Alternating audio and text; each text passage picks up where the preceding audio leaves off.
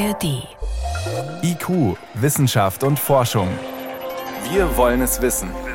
Ein Podcast von Bayern 2 in der ARD Audiothek. Wenn Forschende Leben im All suchen, dann geht es oft um Exoplaneten, also Planeten, die nicht um unsere Sonne kreisen, sondern um einen anderen Stern.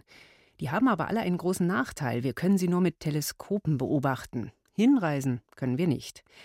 Es wäre eigentlich viel einfacher, wenn wir in unserer kosmischen Nachbarschaft suchen. Und genau das soll jetzt eine Mission der Europäischen Weltraumorganisation ESA tun. Morgen startet von Kourou im französisch-Guyana eine Raumsonde zum Jupiter. JUICE heißt sie, das steht für Jupiter Icy Moons Explorer. Stefan Geier ist unser Kollege für die Raumfahrt und er kann uns erklären, warum gerade Jupiter. Naja, das Inventar unseres Sonnensystems ist eben nicht nur groß. Wir haben ja nicht nur die Sonne und acht Planeten, sondern wir haben auch etliche hundert Monde. Und so gesehen ist der Jupiter eigentlich eine komplett eigene Welt. Der hat nämlich, wir haben ja nur einen, der hat 90 mindestens. Etliche davon sind unerforscht und eine Handvoll davon stehen jetzt hier besonders im Fokus, vor allem die Eismonde, Europa und Ganymed. Und die ESA, die verkündet spektakulär, es ginge um die Suche nach Leben auf dem Eismond. Das klingt natürlich gut, lässt sich gut verkaufen, aber wir werden jetzt da keine Kamera drauf richten und sagen, ui, da rührt sich was. Es geht erstmal um einen Ort, an dem Leben entstehen könnte oder vielleicht schon entstanden ist. Die Eismonde sind deswegen interessant, weil es da wahrscheinlich flüssiges Wasser gibt. Und normalerweise, wenn man nach Stellen sucht, wo Leben möglich wäre, dann muss man ja sehr weit weg Exoplaneten, also Planeten, die um einen anderen Stern kreisen. Da sucht man dann die sogenannte habitable Zone. Also da, wo Leben möglich ist? Genauso wie bei uns auf der Erde, also nicht zu nah an der Sonne, wo es zu heiß ist oder zu weit weg. Und diese Jupitermonde, die sind eigentlich ja nicht in der habitablen Zone. Die sind eigentlich zu weit weg. Eis ist da eben. Das ist ziemlich kalt. Genau, Eis und Gestein. Und jetzt sagen aber Modellrechnungen, unter dieser dicken Eiskruste gibt es wahrscheinlich gigantische Ozeane aus flüssigem Wasser. Und immer wenn es flüssiges Wasser gibt, dann sagen die Astronominnen und Astronomen, hey, Leben so wie wir es kennen, das ist ohne Wasser ja nicht möglich, deswegen schauen wir da mal genau hin. Und jetzt sind vor allem zwei Monde das Hauptziel dieser Mission, Europa und Ganymed. Was ist an denen so spannend? Fangen wir an mit Europa. Von Europa hat man gar nicht so viele Daten. Ein paar Sonden sind vorbeigeflogen. Man geht davon aus, hat einen ganz kleinen Eisenkern in der Mitte, so wie die Erde, eine sehr dünne Atmosphäre. Und wenn man den anschaut, also sieht man sehr viel Eis und so lange braune Furchen, die wahrscheinlich aus Staub auf der Oberfläche sind. Europa ist sehr jung, 50 Millionen Jahre, also in geologischen Zeiträumen gestern entstanden. Aber auch hier, der interessanteste Teil liegt eben unter dieser Eiskruste und die ist etliche Dutzend Kilometer dick.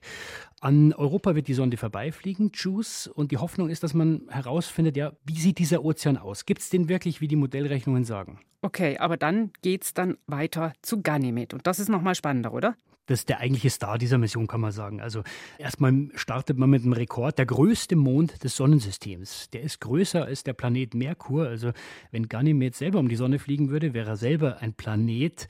Der hat auch einen nennenswerten Kern aus Eisen. Das heißt, da gibt es auf der Oberfläche sogar in der Atmosphäre sowas wie Nordlichter, geladene Teilchen. Und auf der Oberfläche sieht man Krater, ähm, der ist also schon älter. Und es gibt auch sogar sowas wie feste Platten in der Kruste, die sich gegeneinander verschieben. Also so wie auf der Erde, Plattentektonik. Nur nicht so viele, also mindestens zwei kennt man. An den Rändern dieser Platten türmen sich dann Gebirge auf und überall da, wo es Tektonik gibt, also wo es so Plattenverschiebungen gibt, da gibt es in der Regel auch Vulkane, wobei auf diesen Monden geht es eher um Eisvulkane. Also da kommt dann keine Lava raus? Nee, auf diesen Eismonden geht es um geschmolzenes Wasser. Hat man schon mehrfach beobachtet mit Teleskopen. Das ist nicht nur spektakulär, da blutet sozusagen der Mond und gibt vielleicht ein bisschen die Möglichkeit, über sein Innenleben zu lernen. Und da soll dann Leben möglich sein, obwohl es da so kalt ist? Minus 160 Grad auf der Oberfläche ist also nichts mit Leben, aber man sucht genau diese Frostgrenze. Also wo ist die Grenze zwischen Eiskruste und unten drunter? Möglicherweise sind da hunderte Kilometer dickes Eis drüber. Aber das interessiert eben bei dieser Mission besonders, weil offenbar Ganymed einen umspannenden Ozean hat aus flüssigem Wasser. Und dieses Wasser, das ist mehr als alles Wasser auf der Erde zusammen. Aber wenn da so viel dickes Eis drüber ist, wie kann man da hineinschauen? Man muss tatsächlich ein paar Methoden kombinieren. Auf der einen Seite habe ich mal diese Eisvulkane, da kommen manchmal ja Fontänen raus, manchmal auch nur wenige Partikel. Deswegen hat diese Sonde einen Teilchendetektor an Bord und die Hoffnung ist, man kann vielleicht das ein oder andere Wasser, Wasserdampfmolekül einfangen. Das wäre schon mal ein Schritt. Und dann ist die vollgestopft mit vielen weiteren Instrumenten. Da gibt es ein Radar, da gibt es Laser. Was kann man mit dem Laser anfangen? Na gut, also man will erstmal natürlich eine sehr präzise Karte haben, wenn man schon dauernd da um so einen Riesenmond mal rum fliegt. Und dann gibt es noch eine Besonderheit in diesem System Jupiter und seinen Monden, die man ausnutzen kann, und zwar die Anziehungskraft. Jupiter ist ja so gigantisch groß, der zerrt an seinen Monden und zerrt natürlich auch an diesen Eisschichten.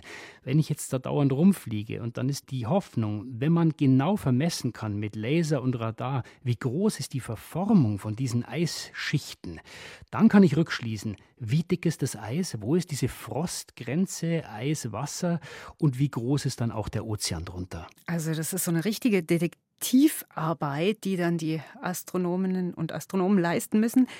Morgen startet die Sonde. Sie ist acht Jahre unterwegs. Warum so lange? Ja, diese vertragte Route hat zwei Gründe. Erstens mal ist der Jupiter sehr weit weg, fünfmal so weit weg von der Sonne wie die Erde.